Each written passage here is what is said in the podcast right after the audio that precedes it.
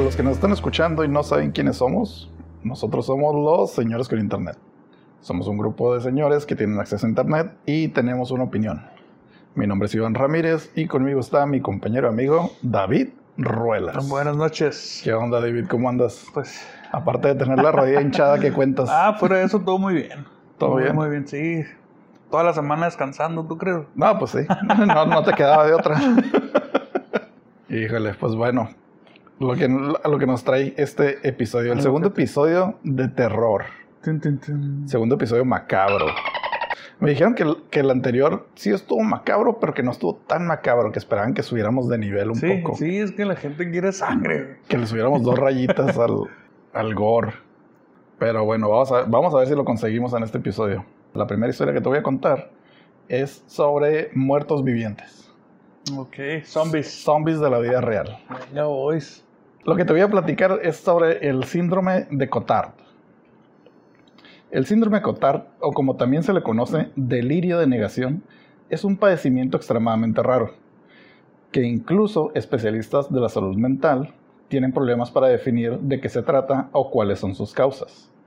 Normalmente se le liga a otros padecimientos preexistentes como pueden ser psicosis, depresión severa o esquizofrenia. O esquizofrenia. ¿Mm? Este síndrome puede aparecer de la nada, volverse progresivo y así como llegó, desaparecer. ¿En serio? Ajá.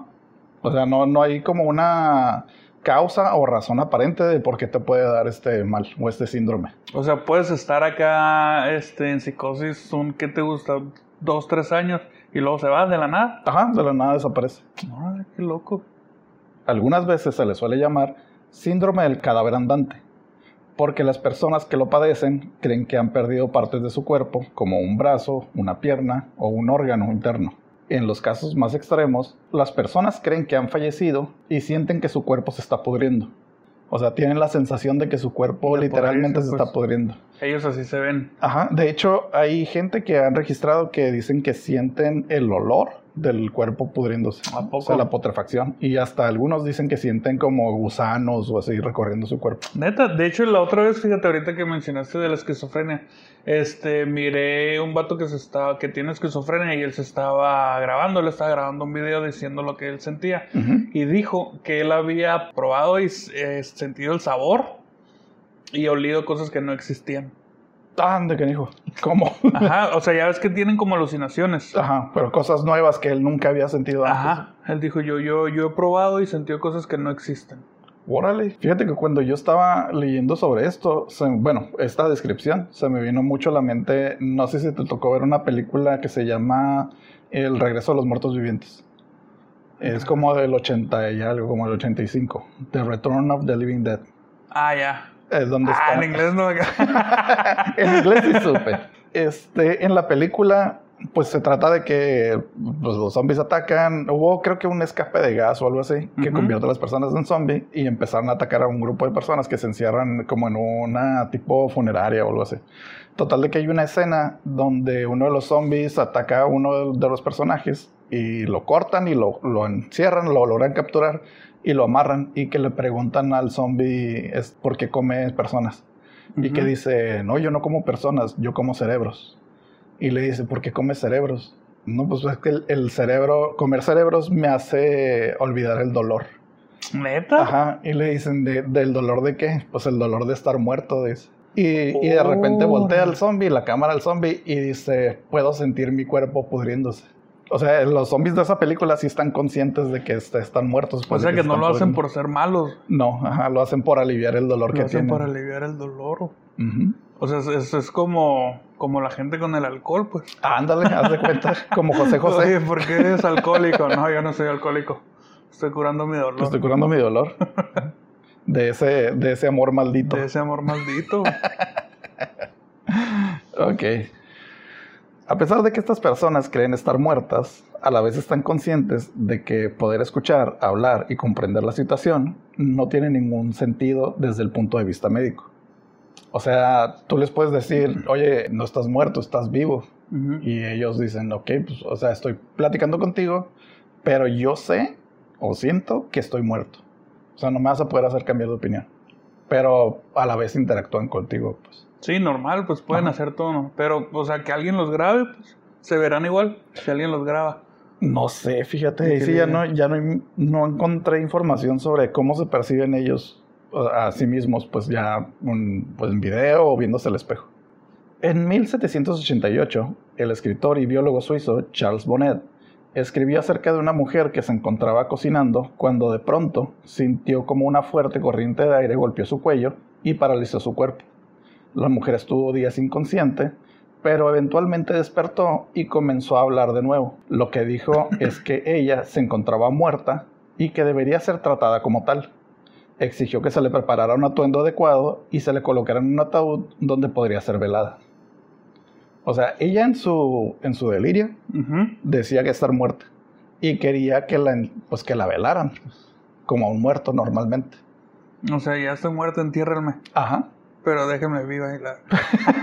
Pero no me molesten. Cuando la familia se rehusó a tal petición, la mujer se molestó diciendo que le parecía de además de negligente una total falta de respeto. Fue tal el disgusto que finalmente la familia decidió, accedió, perdón, al festejo fúnebre y fue vestida con, con el ropaje que llevan los difuntos de la época y se le colocó en un ataúd al centro de una habitación rodeada de sus amigos y familiares más cercanos. Fue entonces que la mujer volvió a mostrar descontento al ver que los arreglos de la habitación no estaban ordenados como ella quería. Mm, qué... Y además de que sus ropas no eran tan blancas como deberían de ser. Dice, a ver, tú ya estás muerta, sí, ya no... o sea, ya no estás... su- Fíjate que lo, lo peor de todo es que dicen que cuando se quejó de todo esto, se durmió. O sea, empezó de que, ah, es que no están bien puestas las flores, es que esas velas no deberían de ir, ahí, la ropa que me pusieron no es lo suficientemente blanca y... Y va, va, va. La mujer se recuperó con el tiempo y con ayuda de una mezcla de opio combinado con polvo de piedras preciosas. Ándale. Ese detalle está curioso. Oye, eso sí, eso sí me interesa. la- Sí, porque fíjate que me puse a investigar poquito y, y sí antes era como, un- no común, pero era como un remedio que utilizaba gente pues, con mucho poder adquisitivo. Molían piedras preciosas, este, rubíes, gemas y ese polvo que sacaba era lo que te hacían para tomar como medicina. De hecho, según la- las piedras que usaban, como por ejemplo lo- los rubíes, que eran rojos, lo usaban para tratar este, enfermedades relacionadas con la sangre o con inflamación del cuerpo. Y de hecho, enfermedades así como muy graves utilizaban pues diamantes.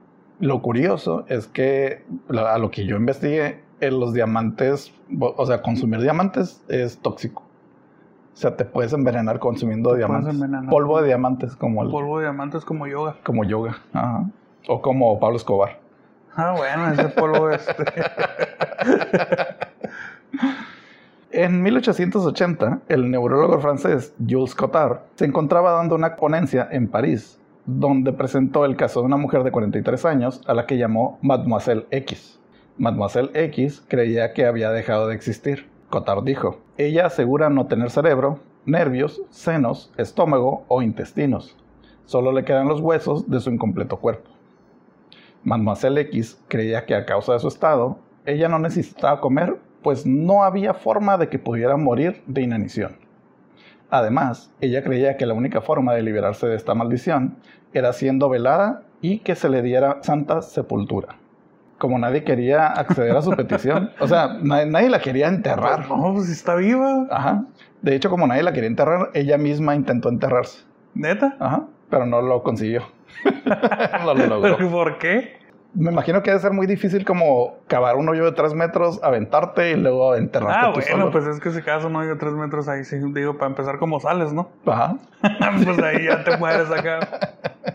Ahí te quedas en el hoyo, literal. Sí, sí. Los médicos de la época no sabían cómo tratar este padecimiento y eventualmente Mademoiselle X murió de inanición. Tres años más tarde, el síndrome recibiría el nombre de su descubridor, Jules Cotard. En el 2013, la autora Esme Wei-Jung Wang viajaba en un avión de regreso a su casa en San Francisco cuando tuvo un repentino desmayo. Al volver en sí, creía que había muerto. Mm, ¿Qué? Curiosamente, cuando despertó del desmayo, su percepción de estar muerta era algo positivo para ella.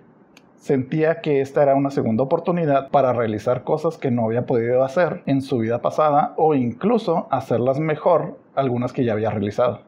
O sea, esta mujer venía en un avión, Ajá. se desmayó por X razón y cuando despertó dijo me morí en el avión Y ya. y ya.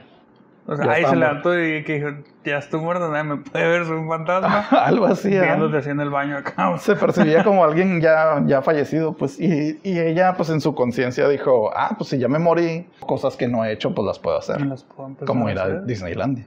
¿Fue a Disney? No. no, de hecho, mientras estuvo en este estado, escribió un libro. Es que ellas, bueno, investigué un poco porque me llamó mucho la atención de que la mencionaban como autora. No, no como escritora. Y se supone que la diferencia entre un autor y un escritor es que el autor es el que tiene la idea y el escritor es el que la escribe. No sé que lo redacta ya con sus Ajá. palabras. y todo. Entonces esta mujer se dedica como a inventar historias de que está muerta. y alguien más le escribió el Estoy libro. muerto. Bueno. Con el tiempo, esta percepción desapareció. Esme empezó a sentir que se encontraba en algún tipo de infierno. Tuvo síntomas de depresión, ansiedad y falta de apetito que comenzaron a aparecer. Ella sentía que el cuerpo donde estaba no le pertenecía y que todo lo que le rodeaba de cierta forma era falso. O sea, ella ya se imaginaba como si estuvieran, pues, ajá, como en un tipo de infierno y toda la realidad que estaba a su alrededor era algo ficticio, Era algo falso. era algo falso. Qué loco. En su libro, The Collected Schizophrenias, Esme relata que asistió a terapia electroconvulsiva. Qué buena terapia. Qué buena terapia. asistió a terapia con- electroconvulsiva como último recurso para aliviarse de este padecimiento. Y durante una consulta, Esme notó que un joven la miraba y ella cuenta. Sí, pensé. Nuestras miradas se cruzaron. Debes pensar que soy atractiva. Pero también soy un cadáver en descomposición. Apesta ser usted, señor. ¿Qué? O sea, ella miró al joven que, que la estaba viendo, un, un joven atractivo que, que se le quedó viendo, y dijo, ah, pues sí, te parezco atractiva, pero pues qué gacho que te parezca atractivo un cuerpo en descomposición. Yo creo que lo miraba como necrófilo o algo Ajá, así. estás enfermo acá. Ajá, tú estás enfermo, no yo. ya sé. ¿no? Todos están mal menos yo. Yo sí ya estoy muerta. Fíjate que dos meses después, lo curioso es que dos meses después, Esme se curó de la nada, así. No, pues es que también este muchacho me imagino que... Ah, no, ya no tuvo contacto Ah, con ¿no? él. ¿Ya no? No, no, no lo mencionó en el libro, pero fue nada más así como pasó y ya. Mm, así que hiciste. Pues sí. Entonces, pues de esto se trata el, el síndrome de Cotard. de- Pues a lo mejor nomás se le inventó para hacer su lana. Y ya que hizo una, una lanita acá con el libro y todo, dijo, ah, pues ya, Mm, ya me curé. A lo mejor. Fíjate que siguió buscando más información y resulta que a pesar no vendió nada. que no vendió nada. No, sí, el, el libro sí es bestseller. ¿Neta? Sí, sí. De hecho, lo pueden buscar, está en Amazon. Vale 40 dólares. No lo compré. no soy tan curioso. Me llamó mucho la atención porque estuve revisando varios casos y, y no es como que tan desconocido el tema, pero no es como, como no hay tratamiento, como que la comunidad médica no lo reconoce como un pa- padecimiento. Pues. O sea, todo- todavía siguen existiendo casos en Sí. la actualidad. Sí, hay, hay casos actuales. De hecho, no sé si recuerdas una serie que se llamaba Scrubs. No. de- que era como, como esas series de, de doctores que todo pasa en un hospital, pero es comedia. Ah, caray. Sí, fue, fue hace como, fue a finales del, de, bueno, fue a haber pasado como al principio del 2010, por ahí. Ah, ok. Eh, en uno de los capítulos sale un, uno, bueno, un personaje incidental que tiene el síndrome de Cotard. Y Ah, ¿sí? interactúa con los personajes principales. Anda rondando al hospital muerto, ¿no? ajá, y, y les da lecciones de que yo cuando estaba vivo. acá. Está bien curioso, me aventé el capítulo y, y sale Colin Farrell. ¿Ah, sí? Sale Colin Farrell en el, en el episodio. Y de hecho está él en el hospital porque su hermano lo, lo internaron y su hermano fallece. Mm, Y la escena está. O sea, es humor negro y pues sí me dio mucha risa. Porque está Colin Farrell a un lado del cuerpo de su hermano sentado pues en el, en el cuarto del hospital. Y llega este personaje que tiene el síndrome de Cotard ujú. y le dice. Le dice, ¿qué onda? Pues estás perdido, ¿no? Le dice Colin Farrell, le dijo, no, estoy muerto. ah, sí, le dice, ¿cuánto tiempo tienes muerto? No, pues no sé, tanto tiempo, ¿no? X tiempo. Dice, ¿y tú qué haces? No, pues mi hermano se acaba de morir hace dos días. Ah, no, pues te, lo comprendo, le. Las comprendo. Y, y fíjate que también otro caso curioso que me encontré es de, de un individuo, no estoy seguro si era de Australia o de Inglaterra, pero de un país eh, de habla sajona, ¿no? Ujú.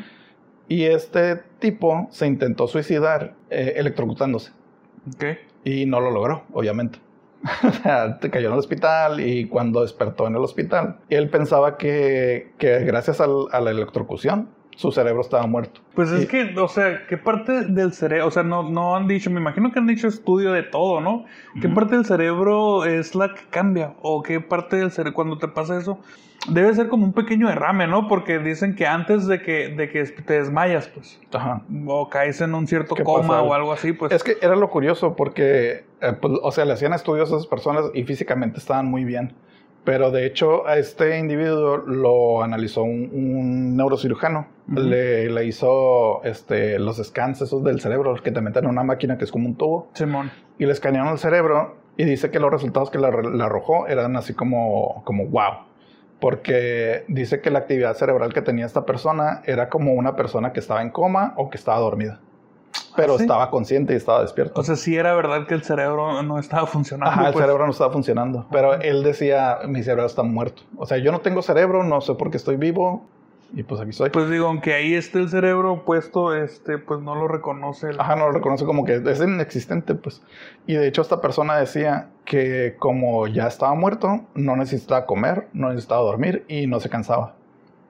No les da hambre, pues. No les da hambre. Ajá. Y de hecho todo el día podía estar haciendo actividades de trabajo, ejercicio, lo que fuera.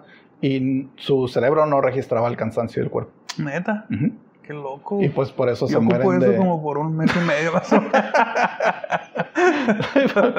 pues sí, es como una ventaja de que puedas hacer y deshacer y Sí, no pero, te canses, pues, pero digo, de todas maneras el cuerpo lo va a resentir. pues. ajá, te va a pasar factura. Pues Ya, o sea, como la mujer que se como la voz de la experiencia. Digo, como la mujer que se murió de inanición, pues. Ándale. A este tipo le están dando tratamiento y pues sí le dan vitaminas y le da, y le- lo obligan a comer, para tomar agua para que pues, siga sobreviviendo, pero él insiste en que no lo necesita, pues. Y de casualidad a nadie de eso le quisieron hacer un exorcismo.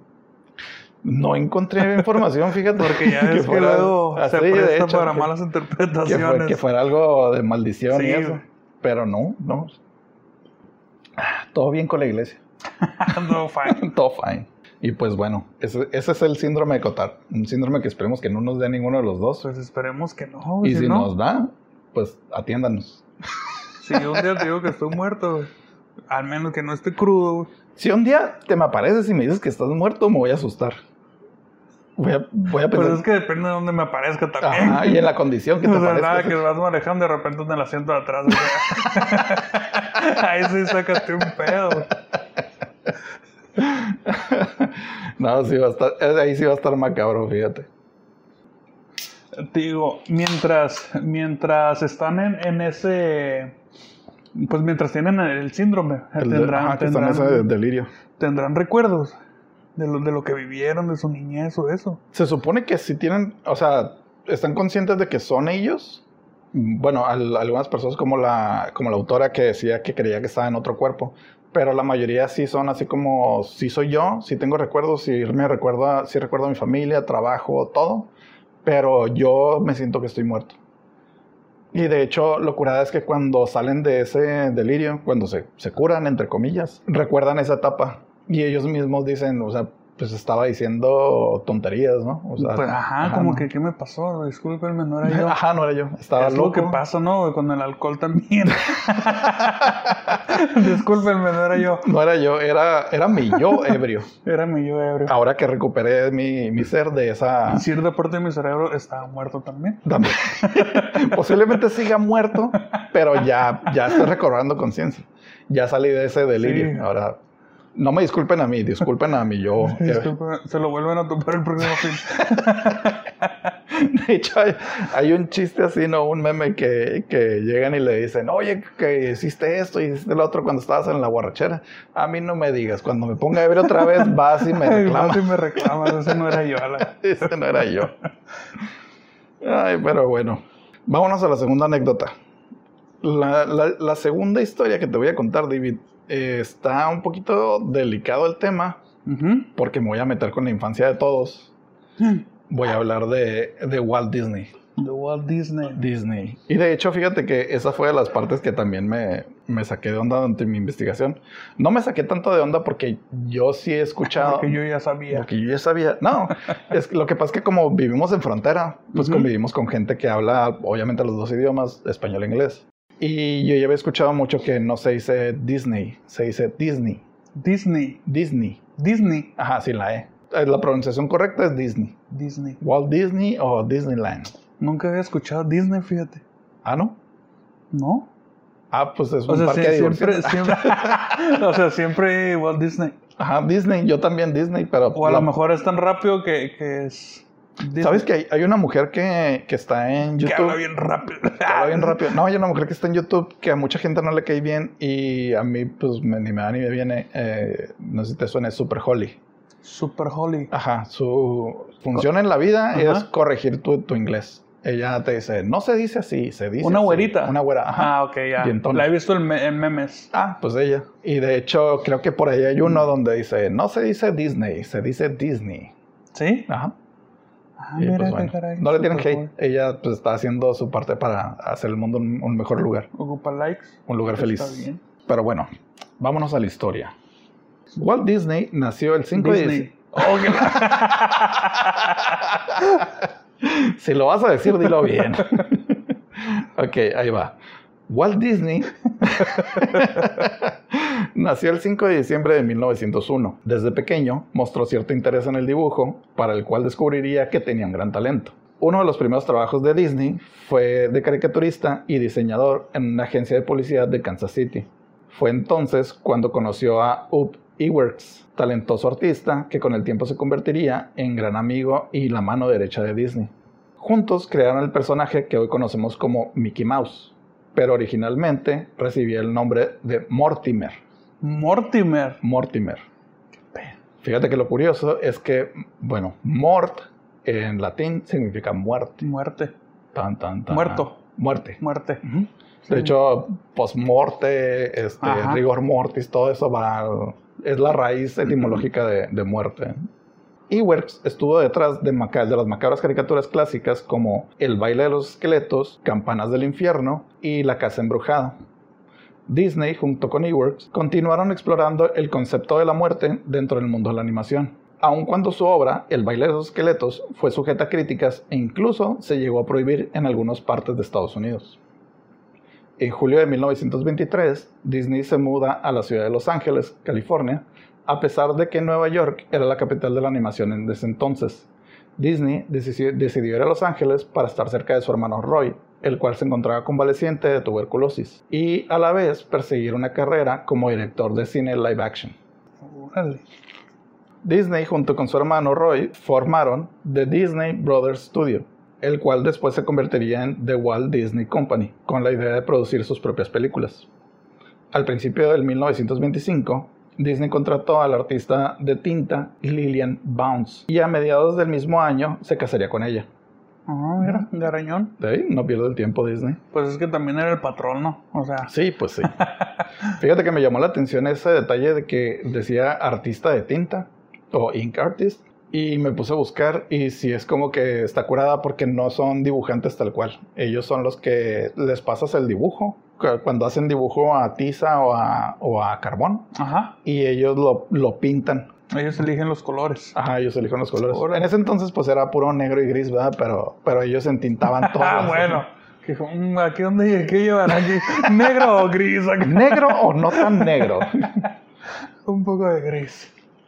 Para Lillian no era ningún secreto que su marido quería tener una familia grande con muchos hijos.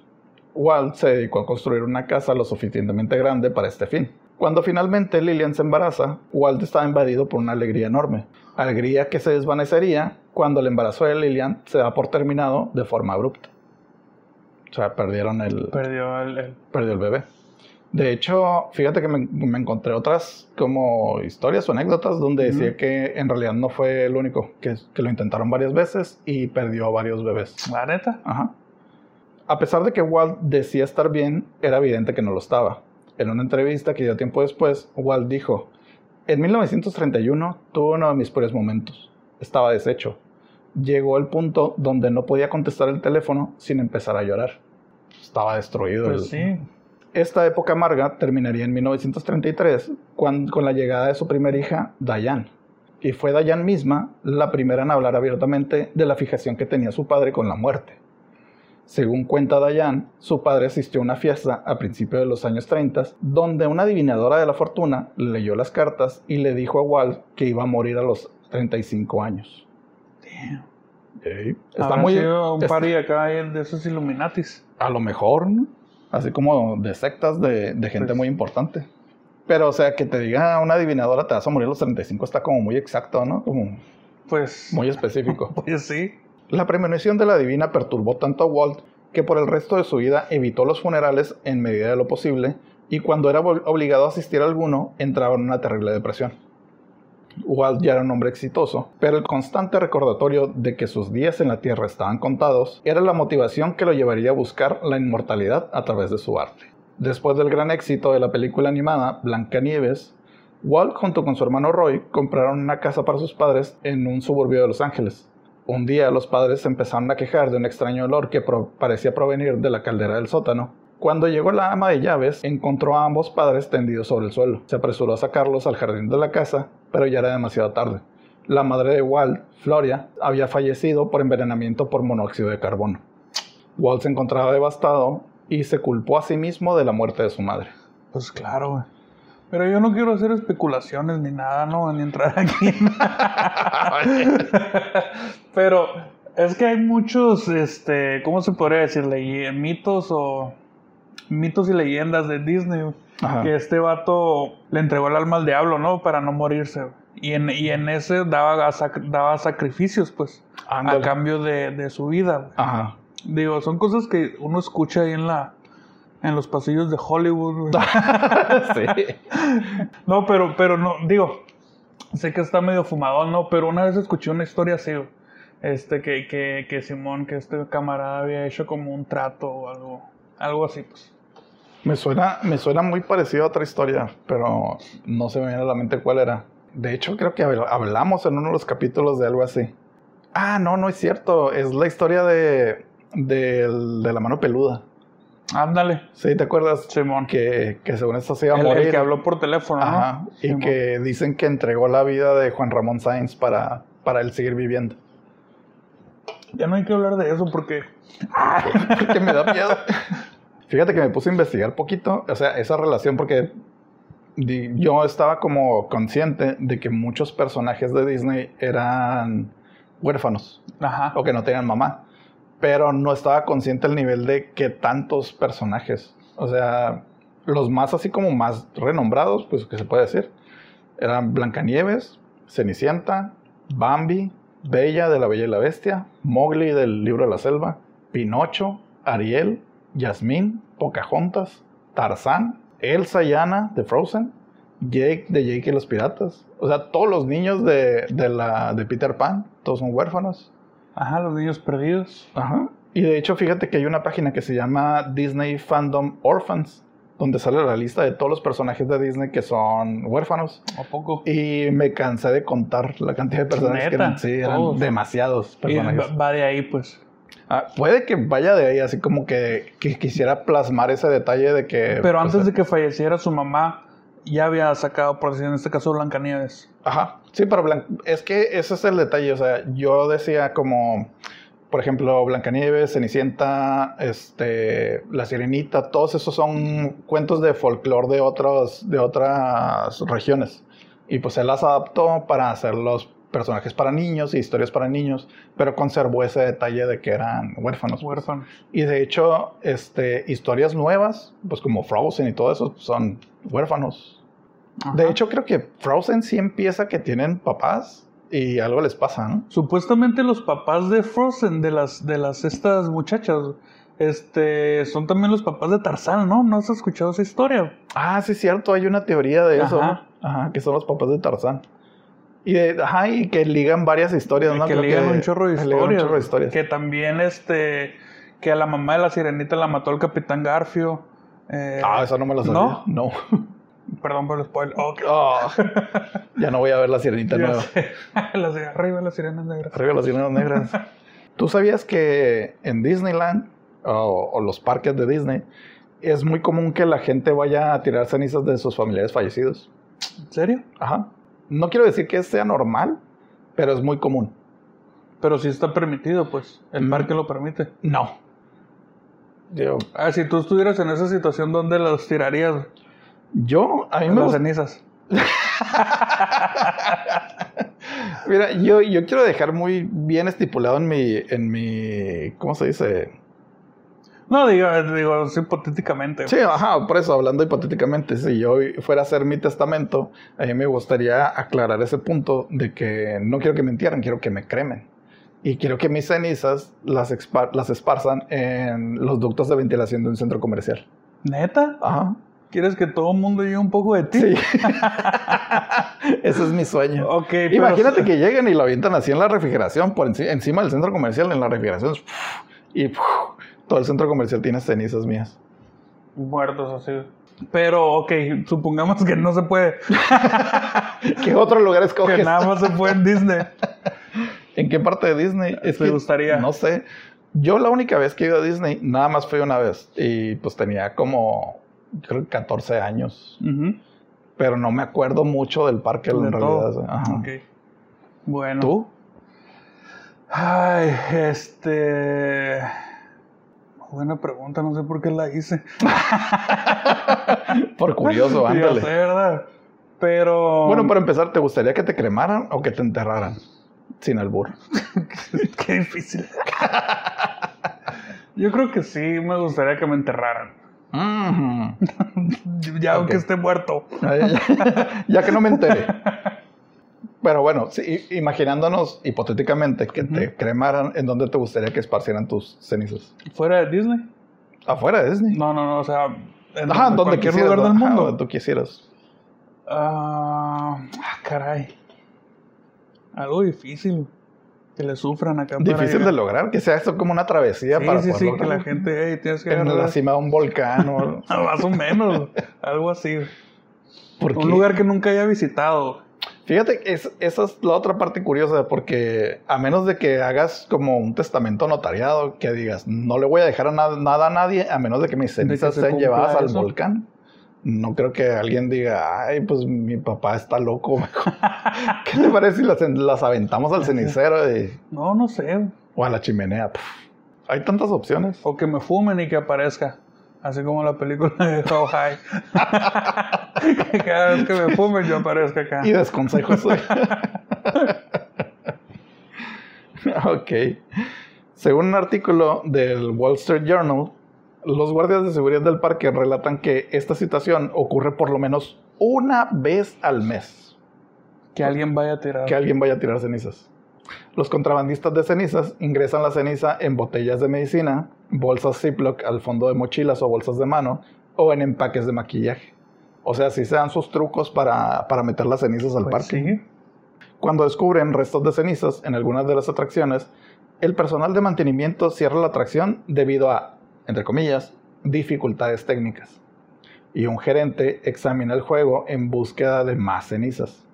Mientras tanto, otros empleados se encargan de distribuir pases rápidos entre los visitantes de la atracción para que asegurarse de que nadie vea a los empleados que llegan con sus, otra vez entre comillas, aspiradoras de alta potencia. Pues sí. O sea, una situación así en Disney es como prioridad de que nadie se entere. Que nadie sepa. Que, que Ajá, estés pues es haciendo que fila imagínate. para entrar a, a la mansión embrujada. Y de repente llega alguien y te dice, ah, ¿sabes qué? Va a estar cerrado por mantenimiento. Ahí te da un pase rápido. Vete al juego que quieras. Pase rápido, vete.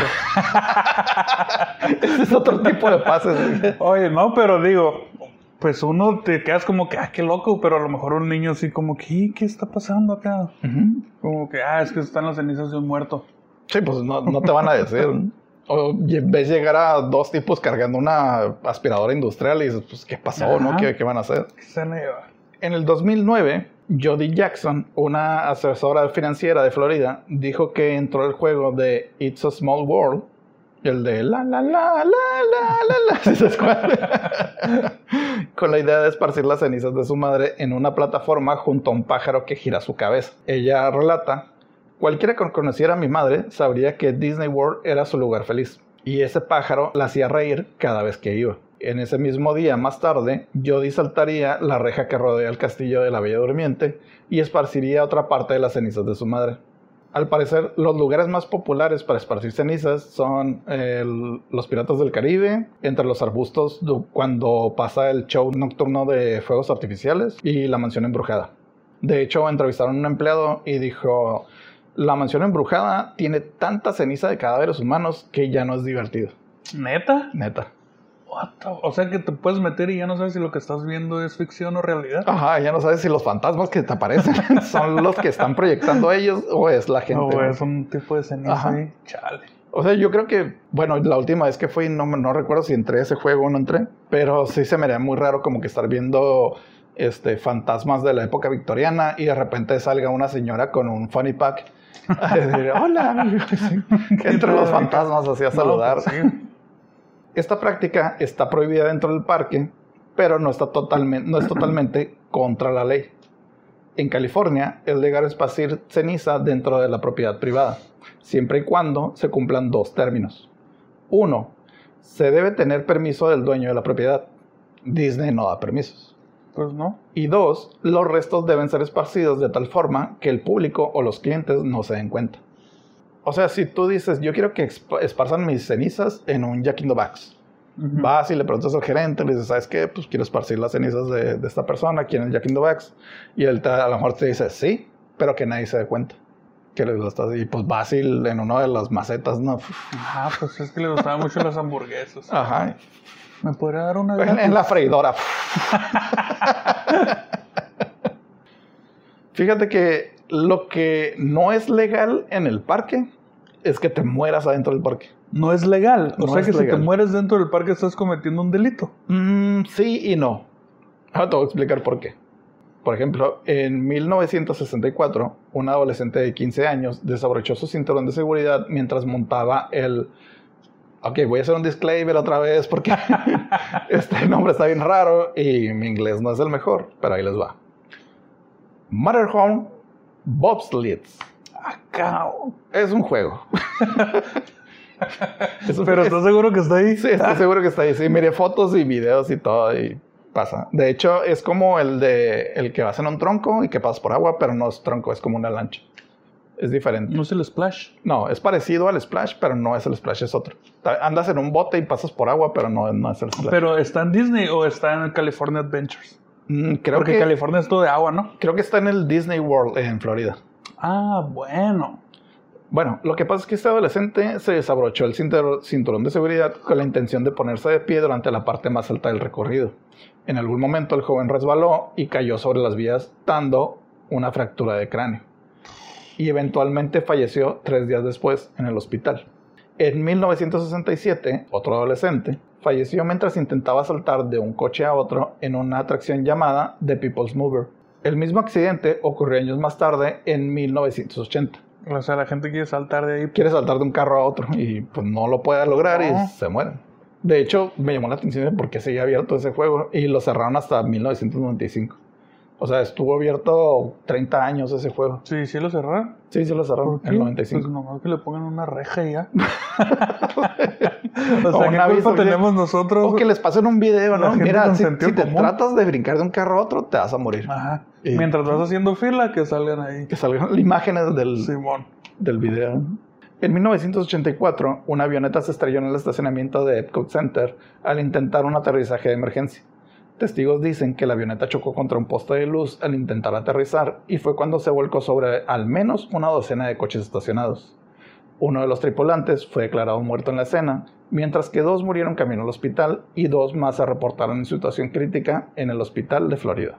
Lo que ayudó a alimentar el mito de que nadie muere en Disney es que el sistema legal médico de Estados Unidos exige a los servicios de emergencia tomar acción en respuesta ante un accidente inmediato. Esto quiere decir que mientras haya posibilidad de salvar la vida, los servicios de emergencia tienen que hacer todo lo posible por lograrlo. Esto incluye llevarte al hospital. Si falleces camino al hospital o en el hospital, los doctores van a señalar el lugar de tu fallecimiento donde este haya ocurrido. Pero aún así la causa va a ser lo que pasó dentro Lo del que parque. O- o- pero también por decir, aunque mueras dentro del parque, O sea, lo primero que van a hacer es sacarte, ¿no? Si, Ajá, si ellos sacarte. detectan que estás, ya estás muerto, no te van a declarar muerto en el... No, en el- te van a sacar, te van a llevar al hospital, en el hospital te van a revisar y te van a decir, ah, ok, se murió en el hospital, pero la causa del fallecimiento fue lo que te pasó en el ¿Qué parque. fue lo que te pasó en el parque? De hecho, eso pasó hace poco, creo que fue en el 2013. Un empleado de- del que está en Florida, en. Disney World, estaba atendiendo una de las atracciones y una placa de acero le cayó encima y lo mató. Entonces llegaron los paramédicos, se lo llevaron, lo llevaron al hospital y lo declararon muerto en el hospital. O sea, ni siquiera fue en el camino, fue en el hospital. Llegó un médico y dijo, ah, ok, está muerto, boba. Pero la causa de muerte fue porque lo aplastó la placa de acero en, en Disney. Pues sí. Ujú. Fíjate que lo que se me hizo todavía un poquito más macabro es que existe una página que se llama disneydeadtour.com donde te muestran un mapa de Disney World Florida y están marcados todos los lugares donde ha fallecido alguna persona. Te dice el nombre del fallecido, la fecha, la causa y hasta si hubo alguna demanda contra el parque. Y son muchos, Muchos. muchos. Mucha gente se ha Mucha muerto gente ahí. se ha muerto ahí. ¿A poco? Sí, Mucha gente. De hecho, el caso más reciente que yo me acuerdo sin investigar es el del niño que se lo comió el cocodrilo. ¿Qué? ¿No te acuerdas de eso? No. Pues la historia está bien trágica. La abuela se llevó a Disney al, al niño y en algún momento el niño se le perdió y el niño caminó a una playa, entre comillas, que hay en, en el parque. Y en esa playa hay cocodrilos. Entonces, ¿Pero por qué? pues por descuido. El cocodrilo salió, se lo llevó y lo arrastró al agua y pues ya no salió el niño. No, pues de ninguna manera. Pues no. Pero a ver, ¿qué pasó con Walt? ¡Oh, qué lar- Oye, La- no, la no has escuchado que, ajá, que dicen que está congelado. güey. Sí, pero como somos señores con internet, no me quise meter tanto en la mitología de, de que pudo o no pudo haber pasado. Este, yo me estoy enfocando a los datos, A los datos en sí. a lo que sí pasó. Y es que sí, está muy interesante la, el- la, la historia de la cabeza congelada de Walt Disney. Y si nos dicen, ah, queremos escuchar la historia de la cabeza congelada, pues se las platicamos, pero La no- próxima. Sí, sí está. Bye. un mini episodio de. Señores con Internet, la cabeza de Walt Disney, ¿está congelada, sí o no? No, bye. Está confirmado, no.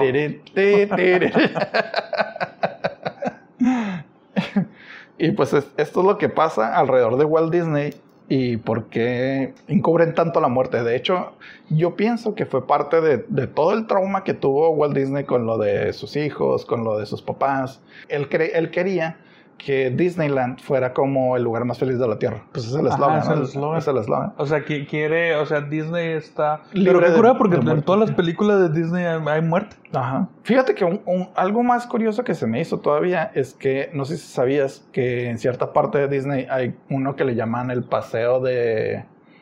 Ah, no recuerdo el nombre exactamente. Pero son bloques de como ladrillos en el piso, como losetas. Y tú podías comprar una de esas losetas y te ponían un memorial. O sea, te decían, este, familia Ramírez, por decir algo, y la fecha. O Iván Ramírez y la fecha, porque tú la compraste. Pero mucha gente la empezaba a comprar como un, un recuerdo de algún familiar fallecido. Mm. Entonces, creo que fue en el 94 que Disney prohibió la frase en memoria de. O sea, Ah, ya no le podías poner, este está en memoria de, porque eso le recordaba a la gente que alguien se había muerto. O sea, lo que ellos quieren es que no hayan muertos. Disney Pero- quiere felicidad y no quiere muertos. Todos estos datos son de, de Florida, no aquí de California. Sí, también de California. ¿Sí también? Sí. Sí, de hecho, la- lo que te estaba platicando de la ley y eso, todo es de California. ¿Qué pasó? ¿Ya no te quedan ganas de ir a Disneylandia o qué? No, pues ya no, güey. Tenía, tenía pensado, pero voy a tener que vender los boletos. Ya- Vayan y chequen la página esa que les digo, de disneydetour.com. Y está muy interesante porque te digo, salen detalles de cada persona que ha fallecido. Si son muy morbosos, este, van a disfrutar un poquito la página. Si, si quieren dormir esta noche, no vayan. No, no lo, no lo vean. es, es que, ajá, te pone a pensar, pues. Ujú. Y digo, yo no tengo, pues, pero pues alguien que quiera llevar a sus hijos y todo. Sí, está, está muy macabro. Creo que me pasé de macabro esta vez. Sí, pero sabes que yo me voy. Me voy. Ok, David, la tercera historia que te voy a contar es de el juicio de un papa. De un papa. De un papa. Ya nos Ok. vamos a meter con la religión. Sí, caray. Por fin. Entre los años 872 y 965 a.C., Dos docenas de papas fueron designados en Italia. En 896 y 904 se designaba un papa por año. Un papa por año. Por año. La corta duración del mandato entre papa y papa era a causa de los múltiples conflictos entre el pueblo de Roma y sus gobernantes. Los emperadores eran designados por la misma orden papal, se vivía en una época de mucha inestabilidad política y el tiempo del mandato de un papa podía ser tan corto como 15 días, como fue el caso de Bonifacio VI, que murió envenenado. Bonifacio. Bonifacio. Duró 15 días siendo papa hasta que se murió envenenado. O eso dicen.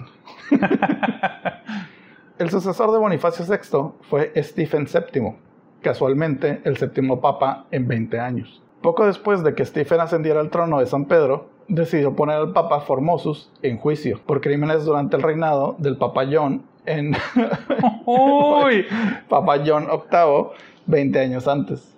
En enero del 897 a.C., Stephen VII llamó a juicio al ex Papa Formosus y lo acusó de perjurio, conspiración y ser obispo en dos lugares al mismo tiempo. El único detalle era que Formosus tenía siete meses de haber fallecido. ¿Qué? Formosus estaba muerto. El Papa Stephen literalmente exhumó el cuerpo de Formosus, lo vistió con el ropaje pontificial y lo sentó en el estrado de la corte de la Basílica de San Giovanni Laterno en Roma y puso a un diácono a hacer funciones de cónsul defensor de Formosus. O sea, que defendiera al muerto. ¿En serio? Así es. Se especula que entre los historiadores que Stephen se vio presionado por la familia Spoleto, una de las más poderosas familias de Roma, para humillar a Formosus post-mortem. En vida, Formosus había coronado a Lamberto Spoleto como coemperador junto con su padre, el actual emperador, Guy III. Sin embargo, uno de los últimos actos oficiales de Formosus fue coronar a Arnulfo, Arnulfo de Carintia, como el sagrado emperador romano destituyendo a Lamberto. Todo esto quedó solo como un trago amargo, pues Arnulfo falleció el mismo año que Formosus y Lambert, apoyado por Stephen, se convirtió en el sagrado emperador de Roma a final de cuentas. O sea... O sea, yo me perdí en el papayón. Lo que pasó aquí es que eh, la orden papal o los, los papas eran los que decían, este va a ser emperador y este no. Y cuando estaba Guy III, el emperador de Roma, al mismo tiempo él designó a Lamberto como coemperador. O sea, ya habían dos emperadores. Pero al parecer, este, el que llevaba el, mandato o el que podía gobernar encima de todos era el que era nombrado sagrado emperador romano. Entonces nombró a alguien más, lo nombró a Lamberto como emperador en lugar de, de los dos que ya estaban. Y pues no, como que no les gustó mucho. Y curiosamente, guiño guiño, los dos fallecieron.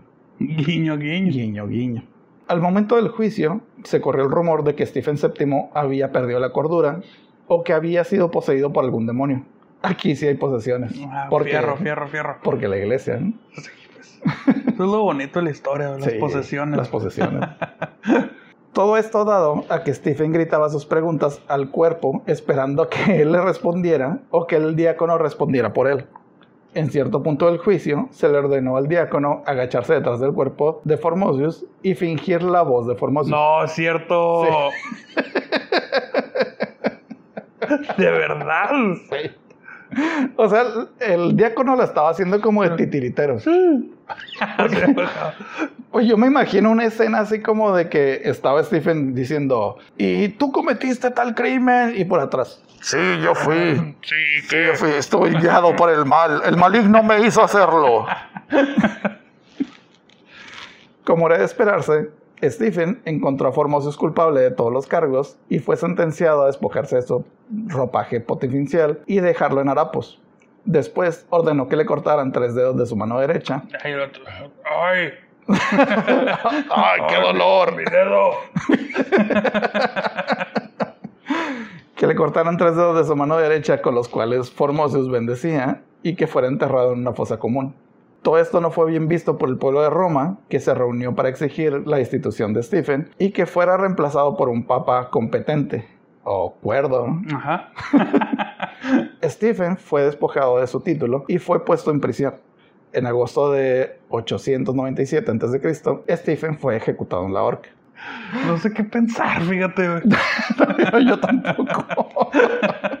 ¿Qué está pasando? Fíjate que buscando un poquito más de la historia, me encontré que Stephen en un, en un momento de locura o en un arrebato de locura dijo, no, pues Formosius no es digno ni siquiera de una fosa común. Entonces fue y él mismo lo desenterró y lo aventó al río, un río que pasaba por ahí. Entonces uno de los, de los lugareños de, de, de Roma vio el cuerpo flotando, lo rescató y lo enterró. O sea, necrofilia, pues. No, no, no, no, no. Lo enterró de que hizo un hoyo en el piso ah, y, lo, perdón, ajá, y lo- tapó y dijo, ah, aquí Ah, te vas a bueno, bueno, menos mal. Aquí vas a- Es que Esta historia está medio creepy. sí. Y de hecho, fíjate que lo curioso es que ya que destituyeron a, a Stephen y todo el rollo, entró un nuevo papa y bueno, fueron como uno o dos después. Un papa dijo, no, pues este, lo que hizo Stephen fue posesión diam- demoníaca, todo estuvo mal, vamos a rescatar el cuerpo de Formosius y lo vamos a regresar a la, a la iglesia cristiana. Ajá. Darle santo. el problema fue que el trámite burocrático pues llevaba su tiempo y este papa no duró más de un año. Mm, ok. O sea, lo destituyeron o lo mataron o algo le pasó. Entonces pues, no lo podían. no lo ahí podían quedó, pues, ahí quedó el trámite. Ahí quedó el trámite. Entonces después otro papa logró que exhumaran el cuerpo y que lo llevaran otra vez a la Basílica de, de San Giovanni, donde pues enterraban a los papas y que lo pudieran enterrar ahora sí. Y fíjate que todavía después otro papa John, el papa el papa John, Segundo. nove- noveno, no, Ah, este ya era, ya era el noveno. ya, era- ya habían pasado muchos papas. Imagínate cuánto bullying hubo ahí. Sí, se- a este papa se le ocurrió la grandiosa idea y para mí fue una- un acierto histórico de que prohibió futuros juicios contra personas fallecidas. Pues claro. o sea, Ya no iba a volver a pasar. Y los vatos que, que hacían de tirito de chinga. Ya se, Se acabó la chamba Sí, acá. los diáconos se, se quedaron sin trabajo, ya no van a ser Había titiritero. una academia, de hecho, para estudiabas acá, oye, si hay un muerto, Tú lo defiendes. ajá, tú, tú lo vas a defender, va entrenando la voz. Imagínate este amigo, el, el diácono, en esa situación que le, que le dijera, porque, pues, eh, o sea, es el papa el que te está diciendo, tú lo vas a defender. Ujú. Y no le puedes decir yo por qué. Pues no, no, tú tienes que acatar la orden y pues bueno, voy a hacer mi mejor esfuerzo. Eso es Pero- lo que puedo, pero no te prometo nada. A mitad del juicio que te digan, ¿sabes qué? Esto no está funcionando. Escóndete atrás del cadáver y finge la voz. Oye, qué ondeado. Qué Fíjate que- Fíjate. Me acordé, un- me acordé mucho de un capítulo de Futurama. ¿Sí te acuerdas de Futurama? Sí. Hay un capítulo de Futurama donde van a entregar un paquete a un planeta donde todos son seres como de agua. No sé si te acuerdas de ese capítulo. Todos son como seres así como, como si fueran amibas, pero son de agua. Se me hace que sí. Y cuando el personaje principal, Fry, llega a entregar el paquete, se encuentra una botella como de Coca-Cola. Ajá. Y dice, ah, está haciendo mucho calor y se la bebe. Y que ese era el, el gobernante del, del planeta. Sí, sí, se Y hace se, que sí. ajá, y se convierte en el gobernante del planeta. Y entonces después le cuentan la historia de todos los gobernantes y ningún gobernante había sobrevivido más de un día o algo así porque todos lo habían matado antes. o sea, el que seguía lo mataba, el que seguía lo mataba y habían unos de los mismos habitantes del planeta tratando de, de- de tomárselo con popotes. Pero no, de hecho le decían Fry el sólido porque no se lo podían tomar. Sólido. Y de hecho sí lo enjuiciaron porque descubrieron que, que el gobernante todavía estaba en el estómago de Fry. ¿Sí? Ajá, y solo habían dos formas de sacarlo, este, que lo- orinarlo o abrirlo y sacarlo. pues. ¿Y si lo mío qué? Eh, no, creo que lo, lo hicieron llorar y lo lloró, Ah, lloró el gobernante. lo hicieron llorar. Pero es, es una sátira a lo que estaba pasando en ese entonces en Roma, pues de que entraba un papa y no les gustaba lo que hacían y pum, lo, Lo mataban. mataban, Y lo o sea, de otro ahí y lo va, mataban. pues. Y el que menos duró fueron 15 días. O sea, estuvo dos semanas siendo papa y de repente, ah, me siento mal. y se muere. Es que antes de, "Ay, pues yo no quiero ser papa, me van a matar. Era como un Game of Thrones, pero el resumen, ¿no? Sí, que pues cuando sí. miras el resumen y que todos se están matando para ser el, el siguiente gobernante, así estaban en Roma. Qué miedo, güey. Y pues yo creo que yo creo que eso es todo, señor Delfín. No sé qué, qué más tengo ¿Cómo la ve? ¿Quiere ¿Cómo que le, que le sigamos o qué? Porque hay un papayón décimo. Ya hablamos, ah, está el de las pizzas, está el, El papayón. Papa John's. Pero bueno, Esperemos que les haya gustado mucho. Mi nombre es Iván Ramírez. Y mi nombre es David Ruelas. Nosotros somos los señores con internet. Y eso es todo. Vámonos.